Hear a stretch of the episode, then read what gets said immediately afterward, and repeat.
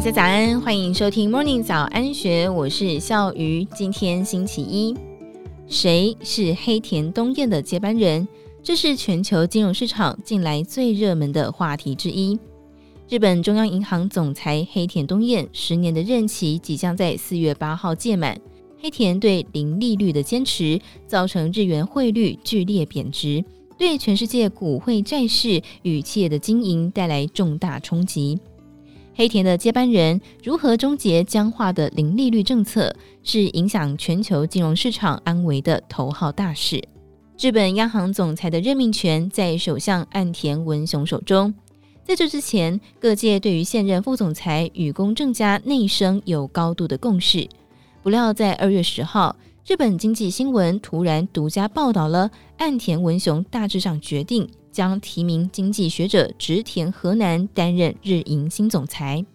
岸田首相大爆冷门的决定，立刻引起了外汇市场的震动。从伦敦到纽约的外汇交易员，左手大买日元，右手疯狂的搜寻谁是植田，他是鹰派还是鸽派？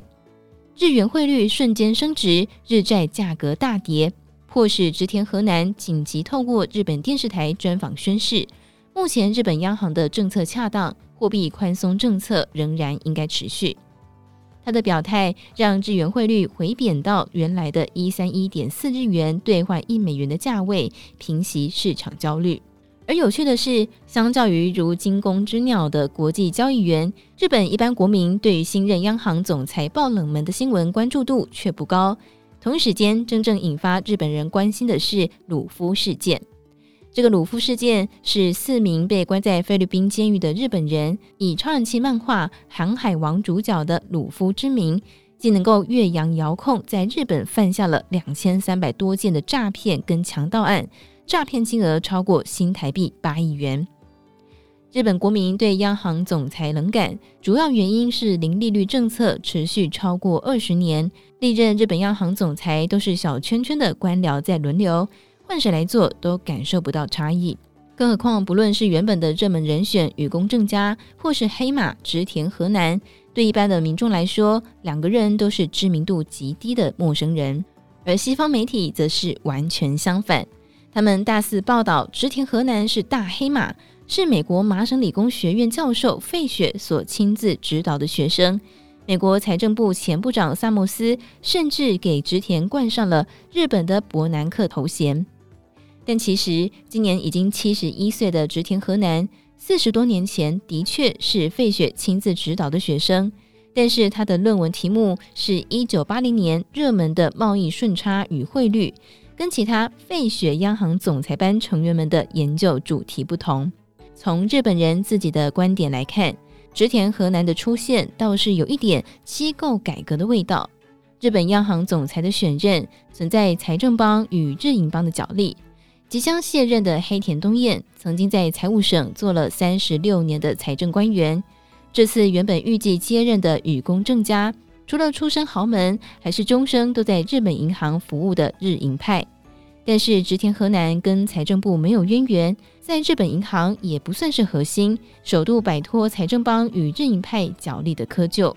植田认为，央行设定的指标利率应该是比十年期债券更短期的利率，如此可以让十年期公债利率自由浮动，让僵化的零利率政策重新找回弹性，应该是自民党内的共识。日本超过二十年的超低利率，加上美国联准会快速拉升美元利率，使得僵化的日元成为对冲基金放空标的。知名经济学家陶东警示，日债的金融堰塞湖一旦决堤，将会是全球金融市场的重大威胁，以及植田必须逐步疏解市场放空压力，重新找回日本国债利率波动的弹性。